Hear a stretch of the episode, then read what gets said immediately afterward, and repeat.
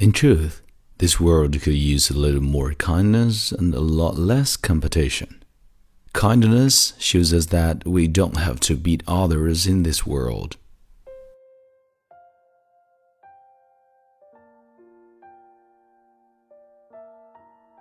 嗨，亲爱的朋友，你好，欢迎收听英语美文朗读，我是你的朋友孟非 Phoenix。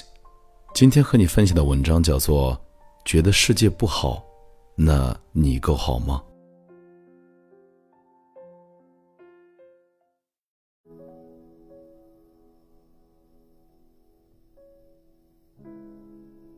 I was running a few errands in my car the other day. The sun was out, the radio was playing and I was singing along. The song was a joyful one, and even my weak voice sounded good singing it. Then it happened. However, the sweet sound of music ended and was replaced with a dreaded news break. I drove on while the announcer droned on. Gas price was going higher again because of the competitive speculation of Wall Street. The race for presidency was getting nastier and nastier. Rioting had broken out when fans of sports team had gone wild, celebrating their team's championship.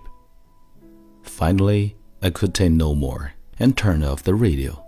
Silence seemed preferable to listening to anything else about the crazy, competitive society we live in. I slowed down as I entered a local town and watched the people as I drove by.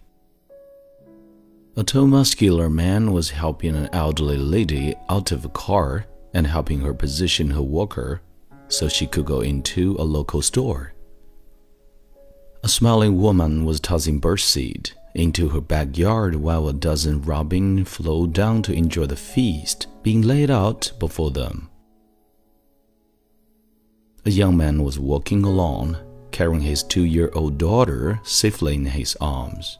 He tickled her gently when she pulled the hat of his head, and they both laughed. I laughed too as I looked at all this kindness. It felt like a glimpse of heaven. The radio may have been off in my car, but in my heart it was still singing. In truth, this world could use a little more kindness and a lot less competition. Kindness makes us all winner in this life. Kindness reminds us that we are all God's children.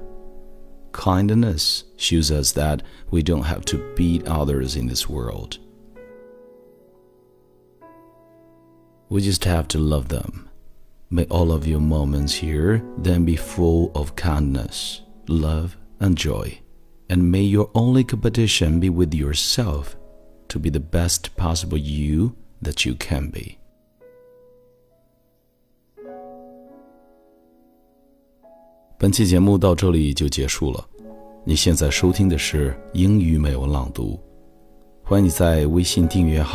搜索关注英语美文朗读，来和我一起邂逅更多暖声美文。